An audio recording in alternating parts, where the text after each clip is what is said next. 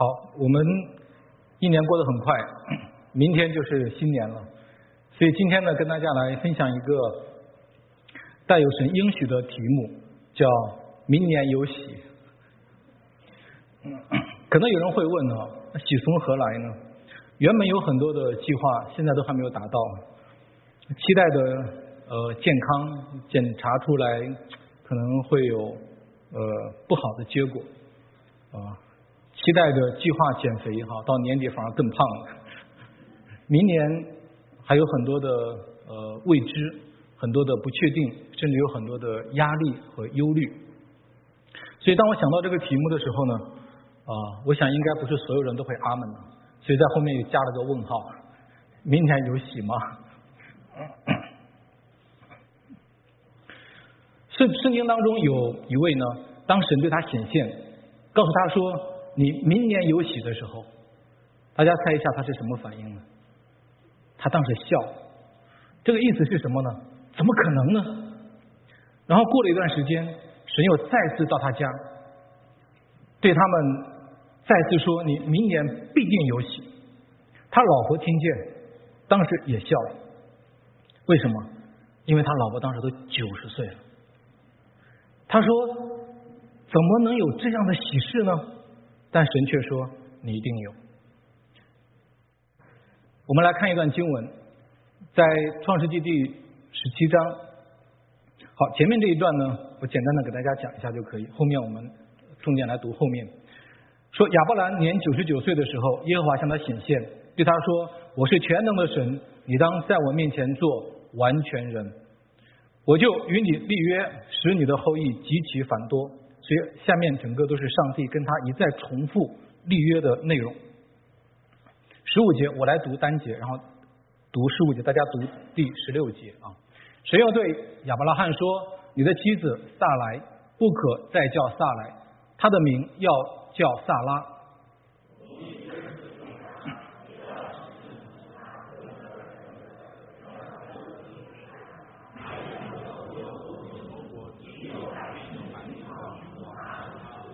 亚伯拉罕就伏伏在地喜笑，心里说：“一百岁的人还能得孩子吗？萨拉已经九十岁了，还能生养吗？”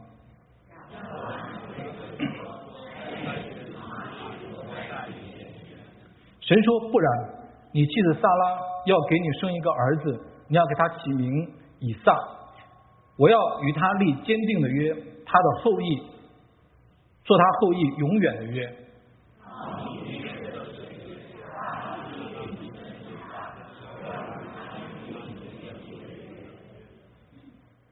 好，过了几天之后呢，上帝又再次来到这个家庭啊。然后三个人当中有一位说到明年这时候，我必回到你这里，你的妻子萨拉必生一个儿子。萨拉在那人后面的帐篷门口也听见了这话。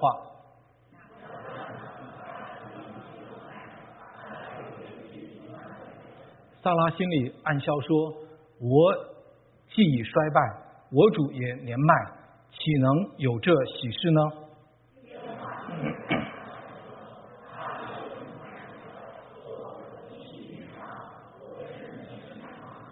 耶和华岂有难成的事吗？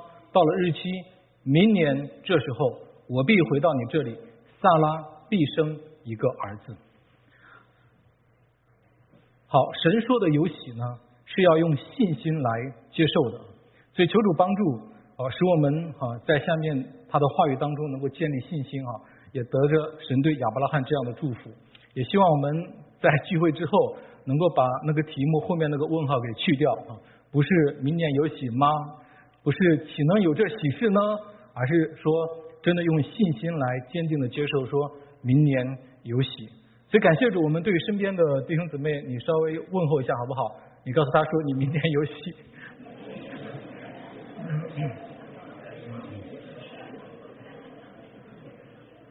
好，我会从三个方面跟大家简单分享。第一个呢，就是神对亚伯拉罕的国度之约是他的对他的应许。那当神这个应许，亚伯拉罕是怎么面对呢？有一个地方他有一点的对自己的怀疑，他就反问说：“明年有喜吗？”所以呢，萨拉也是，他听到这个消息之后，他暗笑。那我们最后再看神所说的，最终在他们的生命当中得以成就，告诉他说明年必定有喜。然后呢，他们生了以撒，以撒就是欢笑，给他们带来欢笑。所以，当亚伯拉罕这个喜我们分享的时候，也期待着能够成为我们的喜，好给我们带来祝福。好，我们先对呃亚伯拉罕有一点的更深的认识啊。神对亚伯拉罕呢有很多的应许啊，都是和国度有关。那亚伯拉罕呢，原本他是住在加勒底的乌尔，在七十五岁的时候呢，神呼召他，你要离开本地本族富家，往我所要指示你的地去。然后神呢就带他来到了迦南地，就是今天的以色列。亚伯拉罕虽然当时还不知道去哪里，但他就顺服的跟从。在迦南地呢，神又多次对他显现，然后呢重申对他之前那个应许。所以神对亚伯拉罕的应许呢。它不是个人性，不是你这一个人在这个地上这个年限得什么福，而是一个国度的一个约。因为神的目的是要通过亚伯拉罕在这个世界上建立一个属神的国度，然后呢，是从亚伯拉罕一个人开始，到他一个家庭，然后再发展成一个民族，最后成为一个国家——以色列国。那成为国家，我们知道需要一些具备基本的条件。最基本的，你需要有土地呀，然后呢，你需要有人口，你不可能说一个人我可以自立一国，然后呢，还需要有君王，那还需要有宪法。所以以色列人他后来的历史啊，就是按照神对亚伯拉罕这个国度的约，一步一步去进展。那土地，神一再告诉亚伯拉罕，哎，你现在脚掌所踏，你占的这块地，我将来都赐给你的后裔，因为你要在这里立国。那人口，你将来的子孙也像天上的星星、海边的沙子一样的多，不可胜数。好，那君王呢？神就应许，那将来的弥赛亚要在这个国中来牧养他的百姓。那这个宪法呢，就是摩西的律法。所以，当以色列百姓出埃及之后，他们第一件事在西南山有一年的时间领受神的律法。神给亚伯拉罕的这个国。它不是世界的一个强国，是不一样的。它是要建立一，它是要建立一个顺服神统管的，是一个祭祀的国度，是一个圣洁的国度。这个国要成为天下万民的祝福。那这个国怎么才能够成为万民的祝福呢？这个国不是今天在中东的以色列，好，他现在还在和周边的国家在开战呢。这个国它成为祝福，是因为它这个国里面会出现一位君王，就是神整个旧约当中所。预言的弥赛亚要在亚伯拉罕的这个国中出现，他要牧养百姓，他要做王，他要把迷失的百姓带回到天父的家中，让他们重回伊甸。关于国度的蓝图啊，其实神在创世纪第一章、第二章开篇就给我们展现出来了。神创造的计划不单只是亚当和夏娃两个人，而是要让他们成为一个国家，土地。神把整个的地都赐给人来去管理、去居住。那人口怎么解决？神把这个任务交给了亚当和夏娃，说你们要生养众多，遍满地面。那这个国也有君王，有统管者，是谁呢？是神。亚当只是一个管家，他是要代理神在地上行使神的使命。那这个国也有宪法：善恶树的果子你不可吃，你吃的日子必定死。这是神与人的约，所以亚当和夏娃在伊甸园，他不是吃喝玩乐，他是需要带有国度的使命管理，他需要去生养，他需要在安息日带领他的百姓一同来敬拜神，一同来尊神为王。所以从神创造的世界，我们从狭隘的角度来看，应该哇，所有的一切好像都是为人创造的。但是我们从更广的角度来看，不是以人为中心的，而是为了神的国度和他的荣耀。这个世界不是以人为中心，而是以应该以神为中心。所以全本圣经它展现的也就是一幅国度的蓝图，一直到圣经最后两章启示录也是以一个国度的完成来结束的。好，在伊甸园当中，亚当没有为这个国出生。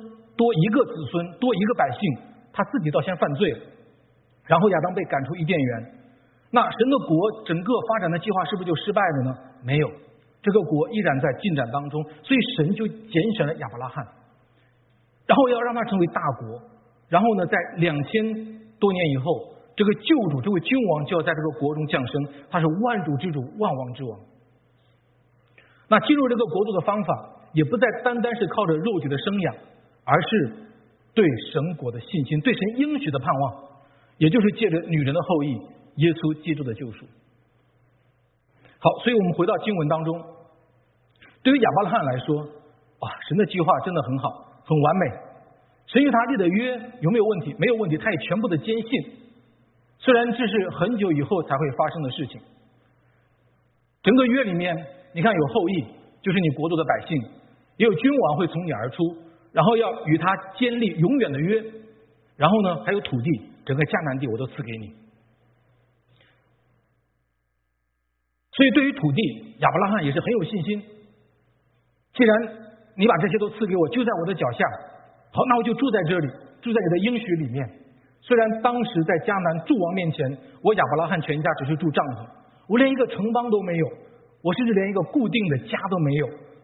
但亚伯拉罕相信神的话和应许，以至于他即使在离开这个世界的时候，他整个在迦南地也只有一块坟地。亚伯拉罕仍然对神的应许。充满盼望，土地没有问题。那另外，这个国的人口怎么解决？我们知道亚伯拉罕七十五岁蒙召，但他有个问题，他什么问题？没有孩子。七十五岁没有孩子，但神却应许说：“我要通过你的子孙建立一个国度，不是靠你用刀枪征战，乃是靠你的子孙。”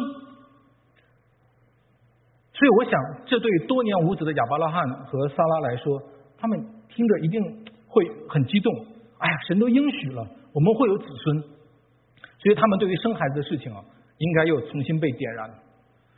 那结果呢？他们等了多年，亚伯拉罕转眼都八十岁了，他们还没有动静。那继承产业的在哪里？好像神把一切都赐给我了，但唯独把孩子这件事情忘记了。我想猜测的话，亚伯拉罕八十岁大寿，估计他过得也不怎么开心。因为没有孩子，后来亚伯拉罕想，哎，那就是在我家生的那个仆人，就让他当我的儿子来继承这个产业。所以亚伯拉罕说：“哎呀，主耶耶和华，我既无子，你还赐我什么呢？那就是承受我家业的大马士革人一利以谢。”他说：“你没给我孩子，那生在我家中的人就是我的后嗣了。”然而神却对他讲说：“这人并不成为你的后嗣。”唯独你本身所生的，然后神为了让他更有信心，我想那天跟他讲话应该是在晚上，就领他出帐篷说：“哎，你出来到外面看，你看那个满天的繁星，你的子孙将来就将会如此。”好，这次神说的更具体，只有你本身生的才是你的后裔。弟兄姊妹，神为什么对于谁成为亚伯拉罕的继承人这么在乎，这么严格？因为继承亚伯拉罕产业的不单只是地上，而且还是继承神对亚伯拉罕整个国度的应许啊！所以我们后面看到以扫，他因为轻看长子的名分，其实他亏大了。他失去的不是地上亚伯拉罕的产业，而是神对他一切的祝福。好，亚伯拉罕现在明白了，哇，只有我自己生的才是哇！看到满天的繁星，将来的都是我们的那个子孙，就像如此。所以，我想萨拉听了，可能又被他重新点燃信心。好，那么就继续努力吧。或许想孩子的时候，亚伯拉罕就每天晚上带他去数星星啊。你看，这个是老大，好，那个是老二，将来我们的子孙会遍满天下。或许那萨拉也把他已经收藏了多年的那个婴儿的衣服再次找出来，再次对生孩子又充满盼望。他们继续等，等了一年，等了两年。等了五年还没有动静，然后那个萨拉这个时候也已经多大？七十五岁。你可以想象当时萨拉的光景，每次听到谁家孩子出生，每次听到一群母亲在一起谈论孩子的时候，他的心情应该是难过的，因为没有孩子，这成了他最大的痛苦。七十五岁的萨拉，他终于坐不住了，他想到一个办法，让我的使女下降和亚伯拉罕生一个孩子，然后呢，这个孩子就归在我的名下。从此，我带这个孩子出去，我就可以说这是我的孩子。我是一个有孩子的人，所以亚伯拉罕在八十六岁就生了以实玛利。好，弟兄姊妹，在这里哈，我想我们稍微停一下，我想问一下大家，一个女人呢，在什么情况下会把心爱的老公让给别人？可见萨拉对自己生孩子的这件事已经伤心透顶。夏家和亚伯拉罕一同房就怀孕，而她呢几十年都没有怀孕。萨拉开始呢也一定很开心，哎，看似这个事情按照他的计划很顺利，但事情的发展却大大出乎他的预料，因为使女夏家一怀孕，竟然轻看他的主母，他不知道感恩，反而对萨拉的地位带来了威胁，从此这个家庭的风暴就开始了。所以有很多事情哦。开始我们看似很顺利，但不见得就是好事。我们要看是否是按照神的方法。那另外从神的这边来看，自从亚伯拉罕娶了夏甲之后，神也对他沉默了十三年，直到十三年后，亚伯拉罕九十九岁，神在神才再次对他讲话。那这次呢，神还是说同样的应许，一个国度的约。这次。神把他们两个人的名字都改了，你不要再叫亚伯兰，叫亚伯拉罕，就是什么多国之父的意思，并且用割礼作为记号，作为与他立约的凭证。面对这一切，亚伯拉罕都没问题，他都可以用信心照单全收。但是我们要留意，神下面的这段话竟然让亚伯拉罕笑了起来。神对亚伯拉罕说：“你的妻子萨来。”不可再叫萨来，他的名要叫萨拉。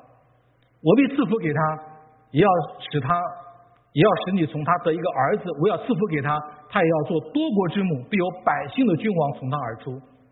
我那上帝跟他讲这个话什么意思？哎，亚伯拉罕，恭喜你啊，明年有喜了，终于到了。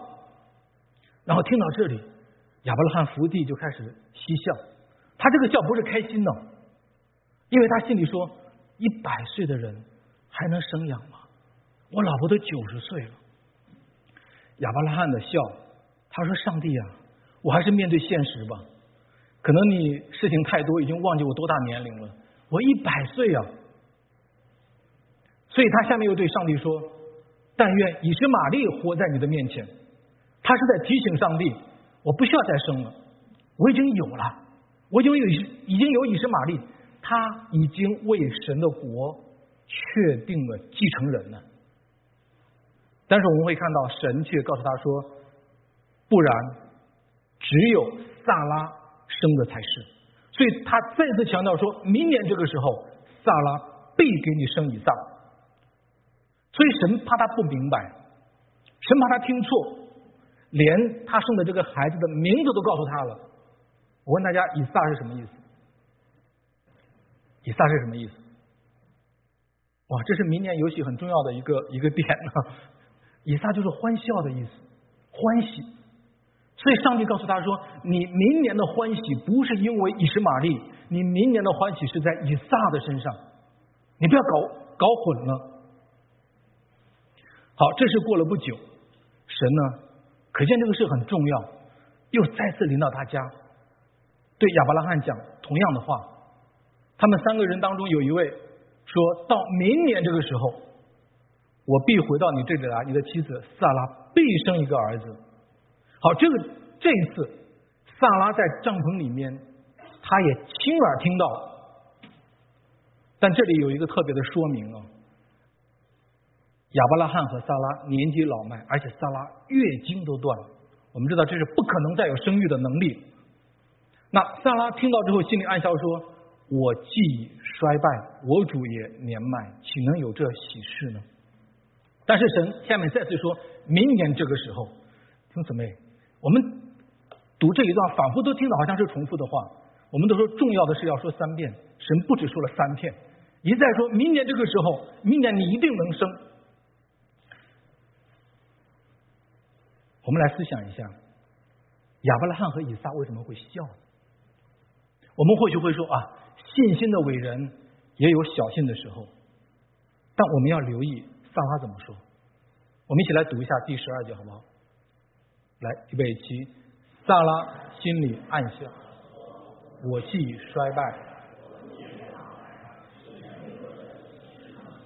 我们留意这个衰败，他对自己的这个形容，这个词啊，在圣经当中不常用在人的身上。他的意思不是说，哎呀，我又老又弱，我已经不行了，不是。他这个词的意思是形容衣服或者鞋子又破又旧又烂。他的意思，我已经衰败，是我是一个又破又旧又烂的人。这是一个对自己极度厌恶的一个词。可见，萨拉在生孩子的这件事情上，他已经耗尽。从结婚到现在都九十岁了，七十多年来，他唯一所盼望的就是能有一个孩子。有多少次的盼望，有多少次的努力，最后都没有结果。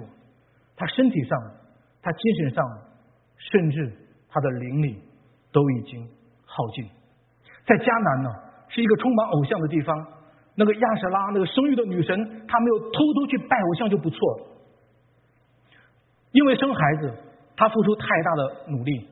她本来以为可以通过下甲给她一点安慰，给她带来喜乐，给她带来盼望。但结果，夏甲和伊什玛利竟然成为了她的羞辱，成了她的愁苦。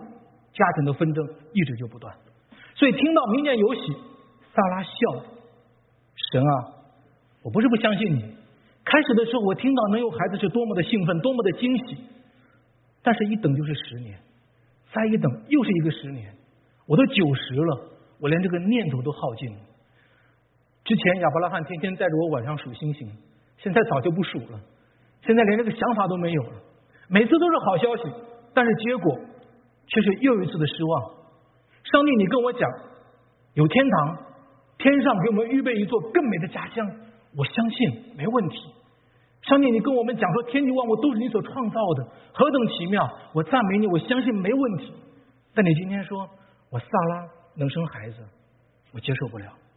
他为什么会笑？因为他看自己已经是如同又破又旧又烂的衣服，岂能？有这喜事呢？跟我讲什么我都可以相信，都可以接受。不要再跟我提生孩子。我以前没有这样想过萨拉。我认为他比较刻薄。为什么？夏夏怀孕，好他就留容不下他，然后就把他赶出家门。还有，我也认为亚伯拉罕这个人也太无情，给人家一皮带水就就让人家滚出家门。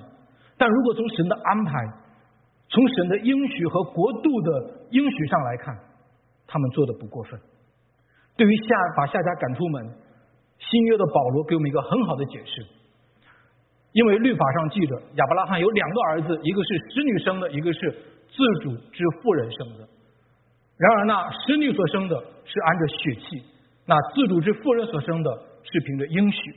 我们一起来读一下下面这一句：当时那按着血气生的，逼迫了那按着圣灵生的，现在也是这样。按着血气生的，就是夏甲和以实玛利；按着应许生的，就是以撒。这里说他逼迫了那按着圣灵生的，所以我们不得不承认呢，亚伯拉罕还是一个爱妻子的男人，他没有变心了，因为在夏甲的事情上，他没有偏袒夏甲，或者被他迷惑了心，因为夏甲是有企图的，他是有企图要取代撒拉的地位。他是母凭子贵。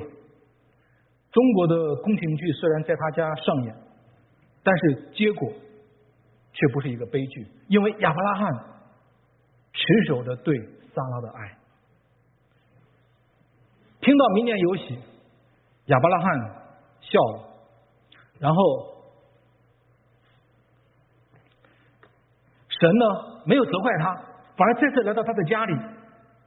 对他重申明年有喜的应许，那萨拉听见了，他也笑了，神也没有责怪他，因为神知道他的软弱，反而在他无望的时候重新给他点燃盼望，因为神说，在神岂有难成的事吗？明年这个时候，撒拉必生一个儿子。以撒的出生绝对就是一个神机。亚伯拉罕和撒拉通过以撒，他更认识到了神的全能，在人不能，在神凡事都能。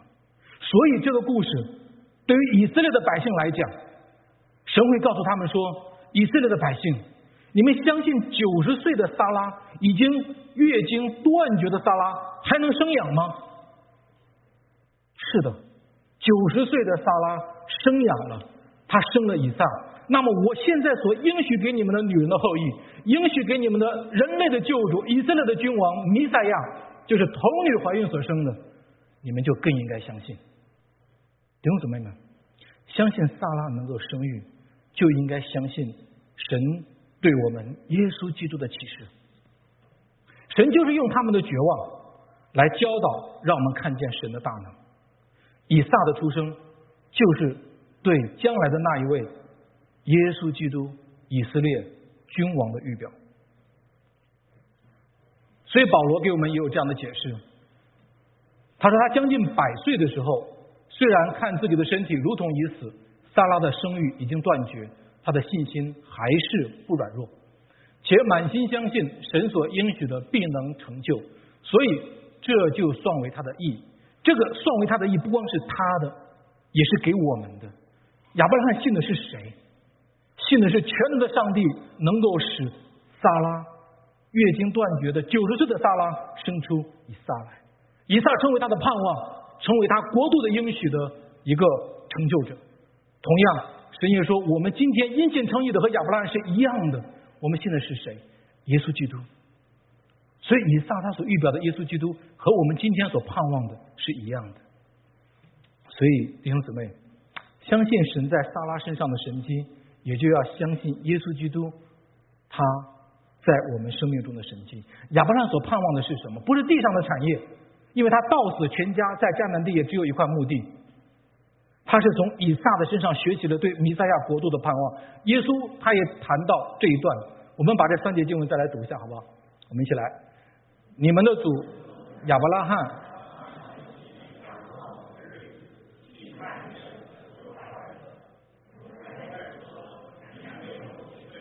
岂见过亚伯拉罕呢？耶稣说：“我实实在在的告诉你们，还没有亚伯拉罕，就有了我。”所以，当耶稣讲到这一段的时候，哇！当时那些以亚伯拉罕的子孙为荣的那些法利赛人，他们却根本不知道。也不懂得亚伯拉罕他真正欢喜和盼望的是什么。亚伯拉罕的喜乐不是因为那个地上的产业，不是因为你是玛利，而是因为他看到了神通过以撒而应许的那位弥赛亚耶稣基督的到来。所以耶稣告诉以色列的百姓：“你们的主亚伯拉罕所欢喜的、所盼望的那一位就在你们的眼前。你们现在亲眼看见，却不欢喜。”亲眼看见却不感恩，反而想要杀了他。所以弟兄姊妹，我们要知道亚伯拉罕的喜事，因着耶稣基督，也就是你我的喜事。阿门。所以神今天也告诉我们说，明年你也有喜，你相信吗？对萨拉说，耶和华岂有难成事的那一位上帝，就是我们现在此时此刻所敬拜的上帝。是同样的一位，所以我们要相信九十岁的萨拉已经能够生育。可能我们中间也会有萨拉一样的那种绝望的经历啊，我们已经没有太大的信心来去回应了。为什么？承诺听的太多，结果都是一再的失望。原本期待的有好的婚姻，有好的工作，有好的新年的计划。有好的健康等等等等，开始的时候一听到那个承诺啊，都很激动，都在那个心上人哈一起来去看着天空的星星，听他的承诺，哇，都会充满着盼望。但是结果却一再的被现实所打败。可能有的时候我们的心里的门开始渐渐关闭，我们里面的火，甚至对于上帝那个火，已经开始渐渐熄灭。说的好听一点。我们会说：“哎呀，我已经越来越成熟了，我经历过更多的情况，然后我不再会盲目的去有什么期待，有什么相信。”但其实我们内在是不是像萨拉一样，有时候看自己如同又破又烂又旧的衣服？或许我们看教会，也会和我们所期待的怎么不一样？在服饰上，我们也会有灰心，也会有无力。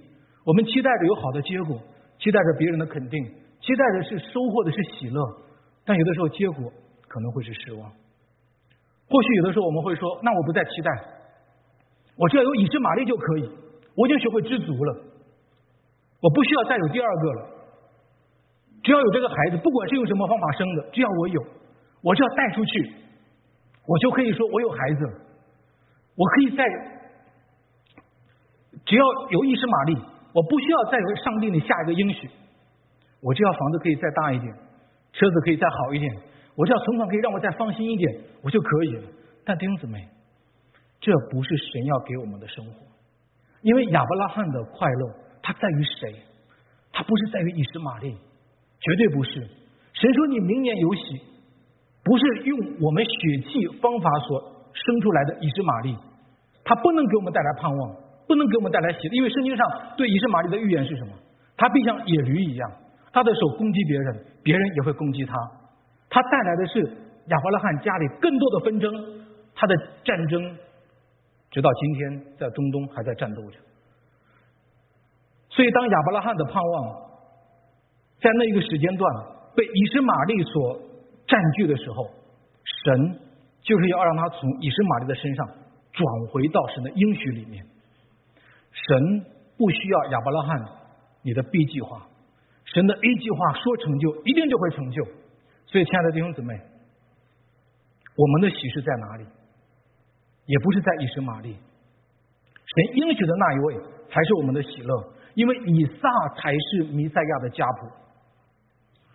我们的眼光不要被眼前的环境所占据，我们的现状应该不会比萨拉更绝望，不会比他更糟糕。我们的盼望。我们的喜乐要对焦于耶稣的身上，我们就会和亚伯拉罕有同样的指望。所以亚伯拉罕，神对他一切的祝福也就会临到我们。我们相信撒拉能够生养，我们也相信耶稣基督在我们生命当中所带来的祝福，他临格在我们的里面。弟兄姊妹，让我们凡事对焦耶稣，和耶稣发生关系，而不是对焦于以实玛利。很多年前，我为一对夫妻来证婚。我们知道中间有个环节，彼此要去念呃对方呃承诺的誓言啊，意思就是啊无论呃时间呃如何，无论将来对方或者是年老，或者是疾病，或者是贫穷等等等等那一切，我都会永远爱你，不变的爱爱你。当这个弟兄讲完这个誓词之后，轮到新娘，新娘刚要读，我让她停一下，我就转过来问新郎，我说如果现在。新郎不读那个誓言，你会不会按照你刚才所说的那样去爱他？你能不能做到？他当时愣住了，他不知道怎么回答。我告诉他我的意思是什么。当然，新娘还还会是要念的，就是这个婚姻，你不是建立在对方的承诺上，你不是建立在对方是不是遵守了他的约定，就是人都是软弱的，我们听到太多的承诺，但人都有他的局限。我听过赖牧师也讲过一个故事，一个姐妹，她的丈夫不幸，并且有很多不好的习惯，啊，她就天天为她丈夫祷告，神啊，求你改变他，让他越来越好。哎，祷告好久，她发现她的丈夫有改变，哎，变得越来越好，她很开心呢，很感谢神。但是有一天，当她的丈夫那一句话，让她反省了好久。她丈夫怎么说？哎，为什么你信耶稣？但改变的就是我呢，所以求主怜悯，让我们不要把焦点放在人的身上，而是在神的应许上。或许我们明年有更大的计划，我们已经积攒着力量，要付出更大的努力。但是要知道，我们的惊喜不在我们的能力里，我们的喜事也不是我们的工资，我们的职位增长了多少。离开基督。人的努力都是劳苦重担，相信神的应许，亲爱的弟兄姊妹，明年给自己一个惊喜，减肥成不成功不要紧，算不得什么。年龄增长一岁，皱纹多加一点，白发又多了，这都不算什么。关键是我们的生命是否有成长。教会合不合我的心意也不要紧，关键是我们合不合神的心意。关键是我们的期待是不是在耶稣的应许里面？离开神的应许，无论明年谁当选，都会让你失望的。美国的指望不是在以实玛利，而是在基督里面，从人的身上转向基督，从人的承诺转向神的应许。因为耶稣已经应许说，你要先求他的国和他的义，那一切都会加给我们。明年给自己一个惊惊喜，或许你也可以给神一个惊喜。读经还没有读完的，明年一定要读完；还没出埃及的，一定给自己一个惊喜，你要读到迦南，因为迦南是流奶与蜜之地。先一定要让自己站在神的应许当中，就如亚伯拉罕一样，不要离开那个迦南地，千万不要离开神的应许。明年每个主日我们都来敬拜，你就一定会有惊喜。明年更多的时间放下你的手机，跟你的孩子建立你家庭的礼拜，你的喜事一定会临到你的家里。明年不要和任何人吵架，我们的和睦，我们生命的通达就会临到我们。明年我们不说一句的谎话。就算我们说真话，会得罪很多人，会有人离开我，但最少，当我再次说我爱你的时候，我的朋友会真实的相信我。所以明年我们的脱单也就在我们生命的成长里。弟兄姊妹转向基督，我们就得了亚伯拉罕所有的福气，平安、健康、喜乐，就这样多多的加给我们了。亚伯拉罕和萨拉，他们身体虽然如同已死，反而他们更经历了神的全能。萨拉的笑，后来成为了惊奇啊！怀孕的时候，九十岁怀孕的萨拉，每天挺着肚子，他每次摸着肚子的时候，他一定会对神发出赞叹，神的奇妙和不可思议。他每次那个胎动，他都会对神发出那个奇妙恩典的赞美。神从来都不欠萨拉一个以撒，但神更愿意。看到他们夫妻在神的恩典应许当中享受着他的祝福，阿门。今天神也同样应许我们，要让我们得着基督。他也从来不欠给我们一个儿子，但他却甘心的来到我们的中间，临格在我们的生命当中。即使我们今天看自己已经眺望不起来，甚至如撒拉一样说：“我是如同又破。”又烂又旧的衣裳，但耶稣也依然愿意与我们同在。他在我们绝望的地方要放进弥赛亚。亲爱的弟兄姊妹，在新的一年当中，愿我们因着神的儿子耶稣基督，就可以得到亚伯拉罕一切的祝福，让耶稣成为我们生命中的惊喜，成为我们家里的喜乐。不是因为我丈夫改变多少，不是因为我的儿子今天如何。乃是来自于耶稣基督的祝福。愿我们经过这样的信息，把那个题目后面那个问号给去掉，让我们能够坚定的相信，我们明年有喜。阿门。大家一起大点声好不好？明年有喜。阿门。你对你身边的弟兄姊妹，你也恭喜他，明年有喜。在这二三年的最后一天，在这要面对新的一年。我们有很多的计划，有很多的期待，求主，求主眺望我们，让我们把这一年当中所有不讨神喜悦的，都能够被宝血遮盖，都能够画一个句号。无论我们就如萨拉所说的如何的衰败，都求主用宝血洁净我们，因为他要应许我们一个以撒，他要应许在基督里面更新我们。我们面对新的一年，无论我们有多么大的挑战。我们的身体可能每况愈下，我们的家庭、我们的孩子依然在面临着极大的压力，但是神愿意在我们绝望的时候放进弥赛亚。亲爱的每个弟兄姐妹，为你自己在新的一年当中来祷告，也为着我们教会来祷告。在新的一年当中，求神眺望我们，求神复兴我们，求神让我们看到他带领我们的盼望，在基督里面，不是在以实玛利的身上。我们大家一同来开口祷告，天父，我们何等感恩。谢谢你，让我们在这二三年的最后一天，用敬拜来给自己画一个句号。主要在你的话语当中，让我们得着信心。主要得着耶稣基督给我们一切的应许。主要让我们不是靠着自己，乃是靠着从你而来的恩典。无论我们有多么大的软弱，我们身体、我们的关系、我们的工作，都求主亲自与我们同在，因为我们的指望是在于你。你不愿意让我们孤单，是你亲自愿意放在我们的生命当中。你与我们同在，主要在新的一年当中，你把不断的惊喜的祝福赐给我们，主要让我们的生命不断的绽放，让我们去祝福我们身边所有的百姓。谢谢耶稣，我们这样的祈求祷告，奉耶稣的圣名。